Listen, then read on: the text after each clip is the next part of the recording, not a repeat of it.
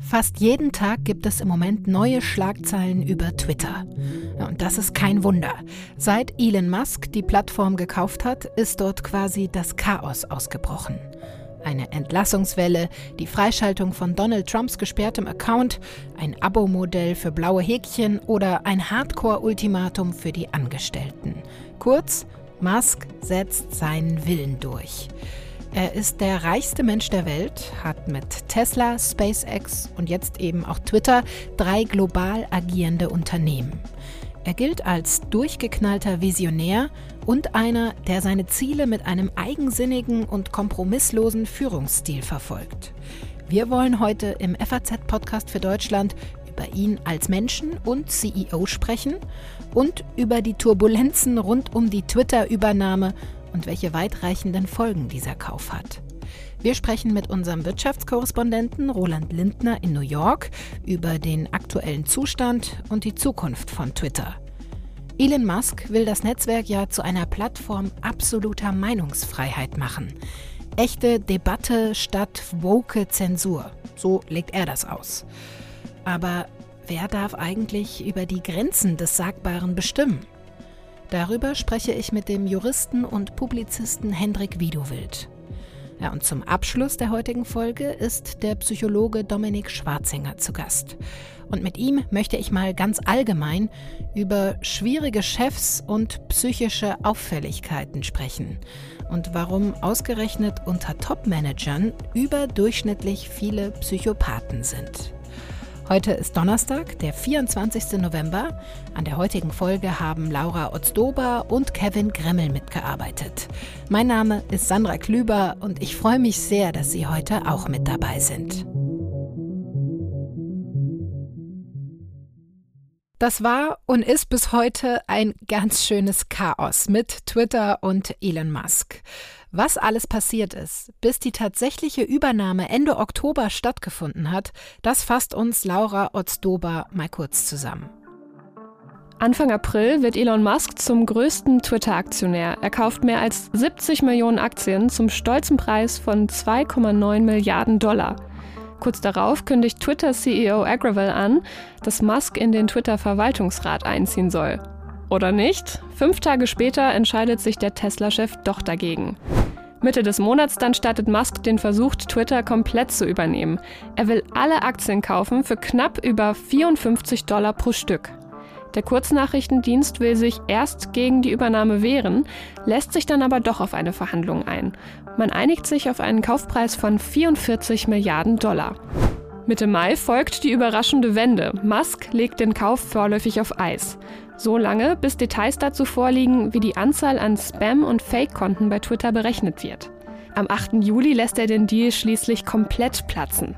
Twitter habe gegen die Übernahmevereinbarung verstoßen und falsche Angaben gemacht. Twitter weist die Vorwürfe zurück und kündigt an, Musk vor Gericht zur Übernahme zwingen zu wollen. Das Unternehmen reicht Klage ein, am 17. Oktober soll der Prozess beginnen. Anfang Oktober dann die nächste Wende. Musk will Twitter doch übernehmen zum ursprünglichen Kaufpreis von 44 Milliarden Dollar, wenn denn der Prozess abgesagt wird. Das Gerichtsverfahren wird bis zum 28. Oktober verschoben, damit sich die Parteien einigen können. An eben diesem Tag vollzieht Musk den Twitter-Kauf.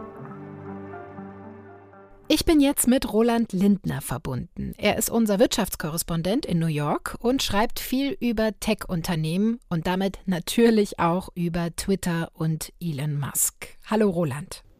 Hallo Sandra. Die Twitter-Übernahme von Musk, die war ja nicht nur extrem langwierig und schwierig, wie wir es gerade gehört haben, sondern die ist auch bis heute heftig umstritten. Das hängt maßgeblich ja an der Person Elon Musk. Wie würdest du ihn denn als Menschen oder als Unternehmer beschreiben? Ja, auf jeden Fall ein sehr, sehr, sehr eigenwilliger Unternehmer, mhm. ein Unternehmer, der sich auch ähm, sehr verändert hat über die Jahre. Bekannt geworden ist er ursprünglich mit PayPal, mit mhm. diesem Bezahldienst. Das war ja noch was einigermaßen konventionelles. Und als er PayPal verkauft hat, ähm, hat er nicht, wie es vielleicht nahegelegen hätte, ein anderes, anderes Internetunternehmen oder so gegründet, sondern er hat sich richtig große Sachen vorgenommen und hat dann SpaceX gegründet, das Raumfahrtunternehmen, und ist dann bei Tesla eingestiegen, dem Elektroautohersteller. Und seine Philosophie, im Gegensatz zu vielen anderen im Silicon Valley, die jetzt halt irgendeine Online-Plattform machen wollen oder, oder, oder irgendeine App, war eben wirklich große Weltprobleme anzupacken. Also mit SpaceX zum Mars zu fliegen und mit Tesla die Mobilität zu revolutionieren und nachhaltiger zu machen. Er ist jemand, der sich als Mann versteht, der Weltprobleme anpackt, der entsprechend großspurig auftritt und Sachen anpackt, die auch extrem riskant sind. Mhm. Ähm, und deswegen hat es auch ziemlich lange gedauert, bis die Unternehmen erfolgreich geworden sind. Sowohl Tesla als auch SpaceX waren zeitweise nahe an der Insolvenz. Aber man muss heute bestimmt in beiden Fällen sagen, beide Unternehmen sind sehr erfolgreich geworden. Und in, insofern ist ähm, Elon Musk auf jeden Fall ein sehr, sehr erfolgreicher Unternehmer. Ähm, und man ja, hat was vielleicht Eindruck, auch ein bisschen darin begründet ist, dass er ja seine Ziele relativ kompromisslos verfolgt, nach allem, was man so mitbekommt und ihn dann vielleicht auch nicht zu einem besonders angenehmen Chef macht. Wie würdest du denn konkret seinen Führungsstil bezeichnen? Elon Musk ist ein furchtbarer Chef. Ich denke, das kann man einfach so mhm. sagen. Ähm, das war vermutlich auch schon vorher so mhm. bei, bei Tesla und bei SpaceX. Ähm, er ist es vermutlich im Laufe der Jahre noch mehr geworden, weil ich denke, er hat sich an seinem eigenen Erfolg so etwas angetrunken. Mhm. Ähm, es war also schon Tesla ist bekannt dafür gewesen, dass es da ziemlich viel Rotation gab. Also er hat ziemlich viel Manager verschlissen. Und jetzt bei Twitter, was da passiert seit der Übernahme, ist einfach ähm, unfassbar. Mhm. Er benimmt sich wie ein Wüterich, verbreitet Angst und Schrecken in der Belegschaft. Also als normaler Mensch muss man sagen, das kann ja nun eigentlich keine Strategie sein. Das kann ja nun wirklich keine erfolgversprechende Strategie sein. Man gibt ja Elon Musk immer so einen, so einen Bonus jetzt, weil er so erfolgreich war mit Tesla und SpaceX. Also vielleicht hat er irgendwie eine magische Formel und vielleicht gehört das halt dazu, so ein bisschen rauerer Führungsstil. Aber ehrlich gesagt, was da im Moment passiert bei Twitter, ist die Motivation liegt am Boden. Mhm. Ähm, und es und die versucht, die versucht er ja gerade quasi mit einem Zwang äh, wieder zu beleben. Also das, das Absurdeste, was ich äh, dazu gelesen habe in den vergangenen Tagen, ist ja dieses Ultimatum, was er seinen Angestellten gestellt hat, sich quasi zur, bis zur absoluten Verausgabung äh, dem Unternehmen hinzugeben oder ansonsten müsse man gehen. Ja, das muss man sich mal vorstellen. Also versetzen wir uns mal kurz in die Haut eines Twitter-Mitarbeiters, äh, der oder die eine E-Mail kriegt, wo drin steht, man muss jetzt quasi aktiv an Versprechen abgeben, dass man extrem hardcore arbeiten wird. Und das heißt unter ganz großem Druck und so weiter. Und man muss jetzt Ja klicken. Und wenn man nicht Ja klickt, dann kann man gehen mit drei Monaten Abfindung. So ist das gelaufen. Und natürlich haben hunderte von Leuten das nicht gemacht. Ja, und sind Vielleicht, gegangen, freiwillig und, und sind freiwillig gegangen. Ja. Jetzt kann man sich fragen, warum gibt es bei Tesla oder SpaceX, warum gehen da nicht auch Hunderte, Tausende von Leuten? Ähm, warum ist das jetzt bei Twitter so extrem?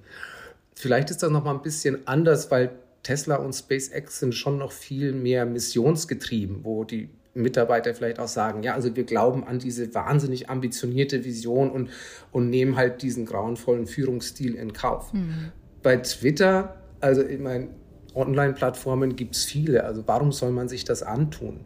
Ähm, also insofern glaube ich, ist dieses übermäßig schroffe Führungsverhalten eher nicht zielführend in dem Fall. Mhm.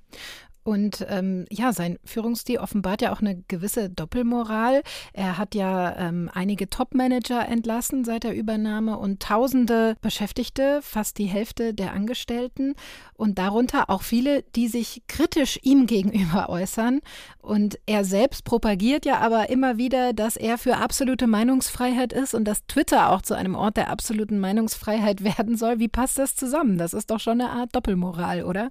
Das passt überhaupt nicht zusammen. Aber wie gesagt, er ist so angetrunken von seinem Erfolg, dass er sich womöglich denkt, was für die anderen gilt, muss für mich nicht mhm. gelten. Mhm. Ähm, ich darf dünnhäutiger sein als andere. und er ist wirklich extrem dünnhäutig geworden und er, er wird immer dünnhäutiger. Mhm. Und er kommt einem fast schon so ein bisschen vor wie Donald Trump in dieser Hinsicht. Es ist einfach keinerlei Kritik an ihm mehr möglich. Also es ist keinerlei Majestätsbeleidigung möglich. Mhm.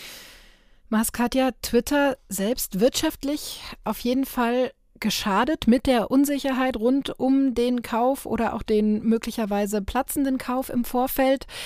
Aber das Unternehmen hat auch schon vor der Übernahme zuletzt rote Zahlen geschrieben. Wie steht es denn im Moment um Twitter? Wie steht das Unternehmen wirtschaftlich da?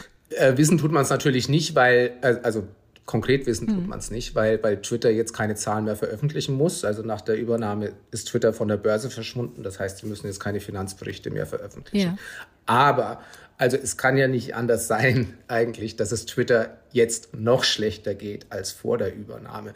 Twitter macht den größten Teil seines Geschäfts mit Werbung und reihenweise Werbekunden haben schon gesagt, mhm. sie pausieren jetzt erstmal Twitter-Werbung. General Motors, Volkswagen, Pfizer, United Airlines, es, es, gibt einige. Und einige große Werbeagenturen, und das finde ich extrem bemerkenswert, so wie Omnicom oder so, die ganz, ganz großen Werbeagenturen, die, die ganz prominente äh, Unternehmen als Kunden haben, äh, die haben ihren Kunden wirklich geraten, Twitter-Werbung erstmal zu pausieren. Das ist schon ziemlich krass. Mhm. In gewisser Weise ist, es ist ja Elon Musks Strategie, ein bisschen von Werbung wegzukommen und dafür mehr Umsatz zu machen mit, mit Abonnements, also mhm. dass Nutzer für bestimmte Zusatzdienste zahlen. Also insofern kann er, denkt er sich vielleicht, man kann das verschmerzen, wenn der eine oder andere ähm, Werbekunde abspringt. Aber es ist trotzdem, auch diese Versuche mit den Abonnements sind ja ziemlich chaotisch erstmal. Viele Umsätze macht er damit bestimmt im Moment noch nicht. Mhm. Und auf der anderen Seite schmelzen die Werbeumsätze dahin. Ja, und er selbst hat ja auch schon angedeutet, dass er eine Insolvenz zumindest nicht komplett ausschließen kann. Also man kann ja, glaube ich, auch als Laie sagen, wirtschaftlich klug war dieser Kauf wahrscheinlich nicht. Ähm, Warum hat er das aber trotzdem gemacht, deiner Meinung nach? Er badet in der Aufmerksamkeit und das gefällt ihm. Also wir reden ja dieses ganze Jahr in der Wirtschaft über kaum etwas anderes als mhm. Elon Musk und Twitter. Und das, das gefällt ihm ja. Er, er twittert ja auch selbst mhm. äh, mehr und mehr. Er, er genießt das. Und er konnte sich Twitter leisten. Also auch wenn er jetzt viel, viel zu viel dafür bezahlt hat, konnte er es sich leisten und hat es eben gemacht, weil er weil es konnte. Also ja, er wollte zwischenzeitlich raus, weil er eben gemerkt hat, dass, ist, dass die Übernahme ist viel zu teuer und das mhm. Unternehmen verliert an Wert, aber er konnte dann eben nicht raus und jetzt hat er es eben. Wie blickst du denn auf die Zukunft von Twitter? Was glaubst du, wie sich das Ganze entwickeln wird? Also im Moment deutet alles darauf hin, dass Musk Twitter in Grund und Boden rammt mal sehen. Also Musk ist ja nun sehr, sehr viel zuzutrauen. Aber was er im Moment macht, klingt nach einer totalen Katastrophe. Äh, also im Moment, denke ich, stehen die Zeichen nicht gut für Twitter. Und du wirst das weiter für die FAZ beobachten und aufschreiben. Vielen Dank, dass du dir die Zeit genommen hast, Roland. Danke dir, Sandra.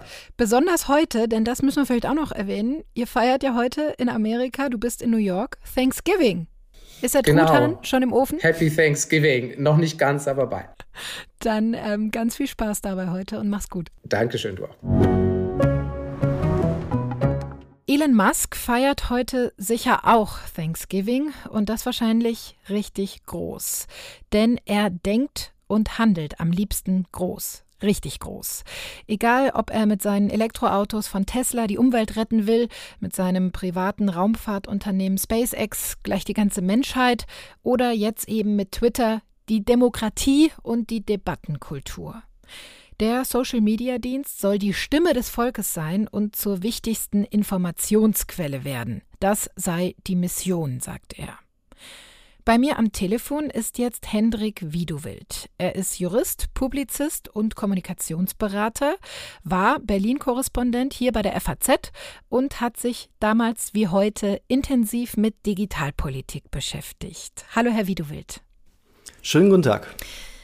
The bird is freed, also der Vogel ist befreit. Das hat Elon Musk nach der Übernahme Ende Oktober getwittert. Was würden Sie denn sagen? Ist der Vogel befreit oder vielleicht eher der Hund von der Kette gelassen?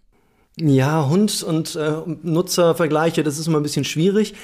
Der Vogel ist auch nicht befreit, sondern er, er ist ganz schön zerzaust, äh, und zwar innerhalb kürzester Zeit, was, mhm. glaube ich, so manch einen, Überrasch äh, ein, ein Beobachter überrascht hat. Mich ehrlich gesagt auch, wie schnell das an Berg abgegangen ist, ist dann doch beachtlich. Und jetzt ist die Frage, fliegt er denn wirklich? Und mhm. die zweite interessante Frage ist auch, da hatte der, der EU-Kommissar Thierry Breton äh, sich schon geäußert, ob der Vogel denn auch nach ähm, Regeln der EU dann fliegen wird. Also kurzum, es ist so ein bisschen die Frage, wo das Ganze jetzt gerade hingeht und im Moment sieht es ehrlich gesagt schrecklich aus. Ja, und die Frage, wie frei dieser Vogel ist, um mal beim Bild zu bleiben.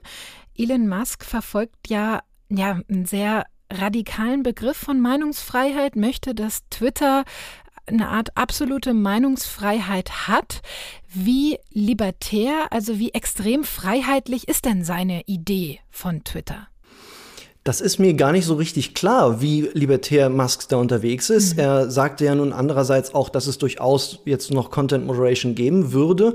Ähm, das heißt, seine, seine Vision scheint mir fast eher anti-woke zu sein. Mhm. Er mischt sich ja ganz gewaltig in den Kulturkampf ein und das ist, glaube ich, auch einer der ganz großen Wechsel, die wir jetzt gerade erleben, dass so ein Chef einer Plattform sich nicht vornehm zurückhält und sagt, ja, ja, und wir machen was gegen Hate Speech und ansonsten äh, bitte keine Nippel meinetwegen noch, wie es bei Facebook üblich ist und bei Instagram und ansonsten aber die Zügel ja, anhält, aber eben nicht in eine bestimmte Richtung zerrt. Und das ist jetzt definitiv anders. Ähm, Musk hat den Eindruck, er kann Chef einer Plattform sein, trotzdem seine persönliche, angeblich politische Meinung herausposaunen und ansonsten aber irgendwie so ein freies Meinungsmarktfeld da eröffnen. Das geht schief. Die Leute sehen, was er, was er macht, was er postet. Er macht ja Stimmung gegen die mhm. Woken. Und mhm. insofern geht es ihm gar nicht so sehr um Freiheit, sondern um einen gewissen politischen Richtungswechsel. Das heißt vielleicht genau das Gegenteil von Meinungsfreiheit letztlich? Naja, das wird sich zeigen. Ob er jetzt ähm, seine persönliche Meinung durchdrückt, das glaube ich nach wie vor nicht, weil das ja tatsächlich ein ganz offensichtlicher Widerspruch zu diesem ganzen äh, libertären Gehabe ist. Ähm, aber er wird sicherlich die Zügel so locker lassen, und er, er, kümmert sich ja auch nicht um Content Moderation, dass also die Stimmung auf der Plattform insgesamt kippen wird in eine, ja, eine, die eher von Hassrede oder von politischen Stellungnahmen geprägt ist. Und das Ganze wirkt sich auch aufs Image aus. Und deswegen laufen ihm ja auch gerade die Werbekunden weg. Und ich glaube, für die eine oder andere Einzelperson ist das auch ein ganz wichtiger Grund, dort wegzugehen, weil das Ganze eben kein neutraler Playground mehr ist, kein, kein öffentlicher Raum, in dem man politische Meinung äußern kann, sondern es wird ein Raum, der ein gewisses Image hat und von dem wird sich der eine oder andere lösen wollen. Mhm. Er handelt ja auch durchaus politisch, indem er zum Beispiel was ja sehr öffentlichkeitswirksam war, Donald Trumps Account wieder freigeschaltet hat. Da hat er das Volk äh, in Anführungsstrichen darüber abstimmen lassen und hat dann auch eben getwittert, die Stimme des Volkes habe entschieden, dass Donald Trumps Account wieder freigeschaltet werden soll.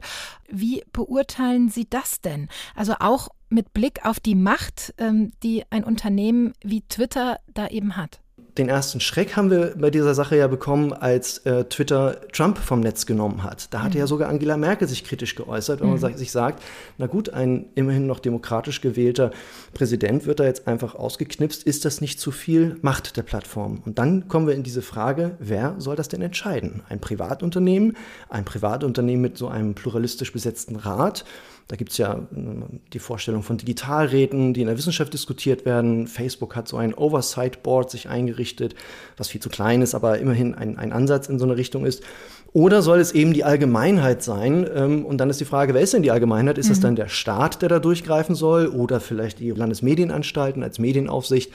Da stellen sich dann also wirklich ganz, ganz viele Fragen und ich glaube nicht, dass Musk das zu Ende gedacht hat. Ich habe generell den Eindruck, dass er komplett unterschätzt hat, wie komplex Kommunikation in so einem von Millionen bevölkerten Raum überhaupt funktioniert. Mhm, das ist ja auch äh, losgelöst von Twitter generell ein Problem in sozialen Netzwerken im Internet.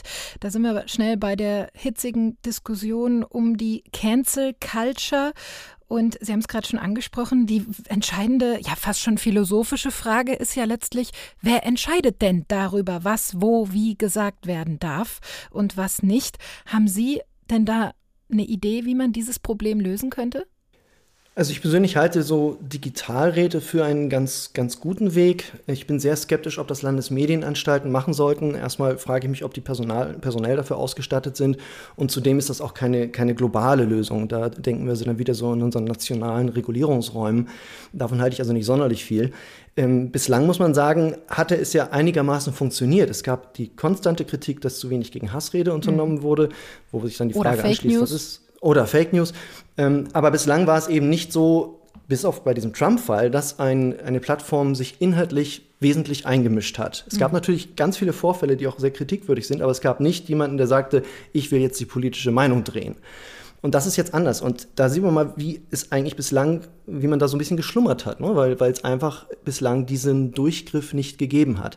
Und Wobei wie man das jetzt in den Griff kriegt. man ja, ja sagen könnte, also Twitter ist ja ein Netzwerk, was, glaube ich, relativ wenig über Algorithmen arbeitet, aber anderen ähm, sozialen Diensten wie Facebook, Instagram und Co. könnte man ja schon durchaus den Vorwurf machen, dass Algorithmen, die letztlich ja, wenn es äh, um politische Fragen geht, populistische Meinungen, die sich einfach besser verkaufen, das sind ja wirtschaftliche Unternehmen, dann auch bevorzugt ausspielen, damit auch letztlich eine Form von Politik doch mitbetreiben oder eine öffentliche Meinung beeinflussen.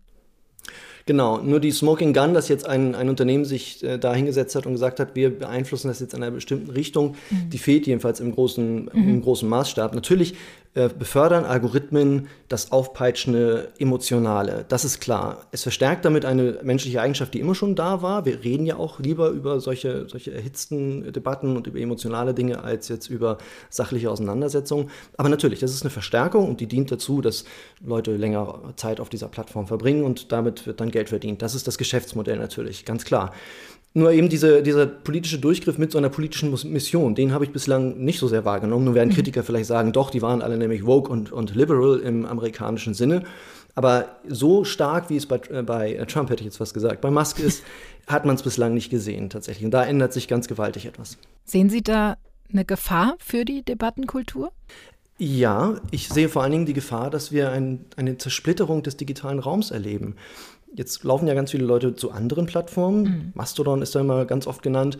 Äh, manche gehen ganz weg, manche gehen vielleicht zu LinkedIn. Ähm, und Twitter war ja bei aller Kritik und bei allem Schlimmen, was es dort gibt und bei allem Unsinn, der da passiert, vor allen Dingen ein, ein großer, globaler, politischer, digitaler Denkraum. Und diese Funktion erfüllt aus meiner Sicht keine andere Plattform derzeit in der Weise, wie, wie es Twitter tut, weil Twitter eben eine Limitierung hat, dadurch ist alles sehr kurz und schnell. Es ist nicht ganz so sehr vom PR durchdrungen wie jetzt zum Beispiel ähm, LinkedIn. Und das Ganze fällt jetzt so ein bisschen auseinander. Und wenn man schwarz sehen möchte, ich bin nicht sicher, ob das passieren wird, dann zerbröselt das Ganze und bleibt ersatzlos. Dann werden einige bei Mastodon sein und andere werden sich auf Post.news, weitere Alternative tummeln oder eben zu LinkedIn gehen. Und diese Gemeinsamkeit, die es ein Stück weit zumindest gab, die zerfällt. Und das halte ich für, für tragisch. Und Twitter ist ja auch gerade für viele, für viele Aktivisten ein ganz, ganz wichtiges Werkzeug. Und das fällt dann einfach weg. Glauben Sie denn, dass Twitter mit der Übernahme von Elon Musk ähm, sich so ein bisschen sein eigenes Grab geschaufelt hat? Ich wage da keine Prognose. Das ist ganz schwierig. Mhm. Ähm, es kommt jetzt sehr darauf an, ähm, also die erste Frage wäre, gehen die Leute jetzt alle zu Mastodon? Derzeit sehe ich das nicht. Dafür ist es zu kompliziert. Ähm, wir haben dort auch einen gewissen aktivistischen Grundton bei vielen dieser dezentralen ähm, Server, die es bei Mastodon gibt. Darauf haben viele Leute keine Lust. Und deswegen bin ich sehr, sehr misstrauisch, ob das funktionieren wird. Es wäre tatsächlich eine frohe Hoffnung, denn wenn Twitter tatsächlich kollabieren sollte, und das ist wirklich nicht ausgeschlossen, dass da also irgendwann auch vielleicht eine Insolvenz im, im Raum steht, mhm. das kann man wirklich nicht ausschließen, dann wäre es schade, wenn es da keinen Ersatz gäbe. Vielen Dank für das spannende Gespräch, Herr Wiedewild. Ich danke Ihnen. Irgendwo zwischen exzentrisch und irre, da würden wohl viele Menschen Elon Musk einsortieren. Und als direkten Vorgesetzten hätte man ihn wahrscheinlich auch nicht so gerne. Aber jetzt mal ganz allgemein gesprochen, wo fängt eigentlich eine psychische Auffälligkeit an und ab wann spricht man schon von Psychopathie? Und wieso gibt es eigentlich auffällig viele Psychopathen in Chefetagen? Darüber will ich jetzt mit dem Psychologen Dominik Schwarzinger sprechen. Er ist Professor an der Hochschule für Medien, Kommunikation und Wirtschaft in Berlin. Herzlich willkommen, Herr Schwarzinger. Hallo. Ja, bei Psychopathen denken die meisten Menschen ja vielleicht auch geprägt durch viele Filme an Massenmörder oder an erbarmungslose Sadisten. Aber das ist ja vielleicht ein bisschen sehr einseitig, oder? Wie definieren Sie denn eigentlich Psychopathen? Zunächst muss man sagen, dass es Psychopathie als eine echte klinische Persönlichkeitsstörung gibt, die diagnostiziert wird, wenn wirklich viele oder alle Merkmale eines Psychopathen in einer hohen Ausprägung vorliegen.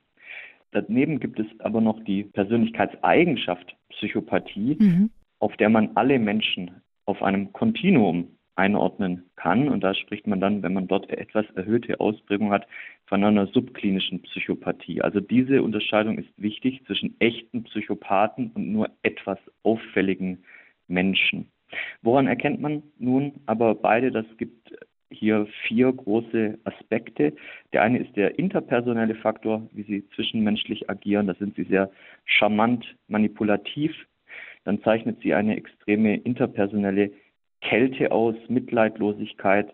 Sie sind aber auch sehr rücksichtslos, reuelos, übernehmen keine Verantwortung für Fehler und sie sind auch sehr impulsiv, anregungssuchend, risikosuchend und werfen auch oft ihre Pläne über den Haufen, treffen sehr abrupte Entscheidungen. Und, ähm, Sie haben jetzt mhm. gesagt, wenn ich da kurz einhaken darf, die sind sowohl charmant als auch ja empathielos und kalt. Wie passt das zusammen? Ist das so, dass sich Psychopathen immer der Situation anpassen oder was gerade für Sie dann am gewinnbringendsten ist? Das zeichnet sie tatsächlich aus. Es mhm. geht ihnen vor allem um ihre eigene Bedürfnisbefriedigung, die Erzielung von Nutzen. Das heißt, sie können sich entsprechend auch anpassen, passen sich an, um ihre Ziele zu erreichen, gerade wie es die Situation auch erfordert. Wie viele Menschen gibt es denn da Zahlen, gelten denn als psychopathisch? Vielleicht auch nochmal mit der Unterscheidung, die Sie gerade schon äh, hervorgehoben haben zwischen klinisch und subklinisch psychopathisch. Genau, deswegen ist diese Unterscheidung auch so wichtig, weil es von den echten klinischen Psychopathen sehr, sehr wenige gibt. Mhm. Das ähm, maximal ein Prozent der Bevölkerung. Und ähm, die sind zum Beispiel auch oft im, im Strafvollzug zu finden und ähm, vielleicht nicht an jeder Straßenecke. Aber wenn wir dieses etwas erhöhte Persönlichkeitsmerkmal anschauen, dann kann man davon ausgehen, dass durchaus 10 Prozent der Bevölkerung hier, ich sage jetzt mal, auffällig sind. Also irgendwo zwischen dem Durchschnittsmensch und einem echten Psychopathen. Und auch diese Menschen sind eben in verschiedensten Lebensbereichen wie im Beruf nicht besonders nett zu anderen bis zu wirklich gefährlich und unangenehm. Mhm. Es gibt eine Studie, eine amerikanische, die besagt, dass Psychopathie unter Top-Managern und CEOs auffallend häufig vorkommt, also drei bis viermal häufiger als im Bevölkerungsdurchschnitt. Warum ist das so? Das hat zum einen den Grund, dass ein Teil dieser Persönlichkeitsmerkmale dem Karrierefortschritt auch dienlich ist. Also wenn man zum Beispiel sehr charmant oder manipulativ ist, kommt man vielleicht auch mal in mhm. eine äh, Position. Dadurch, wenn man sehr riskante Entscheidungen trifft, können die auch von anderen vielleicht häufig als mutig angesehen werden mhm. oder manchmal ja auch zu Erfolg führen. Wenn man eine gewisse Angstfreiheit und ein, ein, ja, eine Rücksichtslosigkeit hat, wenig Verantwortung für eigene Fehler übernimmt, dann macht einem das natürlich auch das entsprechend leichter. Und diese Kombination an, aus diesen Merkmalen kann eben dazu führen, dass man erstmal beruflich auch durchkommt oder vielleicht sogar als gut von jemand angesehen wird und führt eben auch in einer sehr kompetitiven Umwelt, wie es das Berufsleben ist, durchaus auch zu Erfolgen, individuelle Erfolge für die Person, aber es gehen natürlich schädliche Nebenwirkungen auf alle anderen mhm. damit einher, die um einen herum sind und auch für die Organisation. Psychopathen werden etwas öfter Führungskräfte, sie sind aber nicht die besseren. Sie haben gerade mit einem Kollegen ähm, ein Buch veröffentlicht. Es heißt Die Masken der Psychopathen. Sind Psychopathen also ja Meister der Verschleierung, gute Schauspieler? Nicht alle, aber ähm, es wird als ein Merkmal der Psychopathie durchaus angesehen, diese sogenannte Maske der Normalität oder Maske der geistigen Gesundheit, dass man zunächst mal ihnen ihre negativen Züge, ihre, ihre, ihre Kälte, ihre Emotionslosigkeit, auch ihre Bereitschaft, andere zu schädigen, auszubeuten, erstmal nicht ansieht. Also sie kommen auf den ersten Blick und am Anfang erstmal sehr positiv, charmant gewinnend rüber und auch, auch kompetent rüber und vor allem nicht, nicht krank, also nicht mhm. im Sinne von problematisch auffällig. Und das wird als diese Maske bezeichnet und die nützt ihnen auch eben durchzukommen und auch bei ihnen ihren Verfehlungen.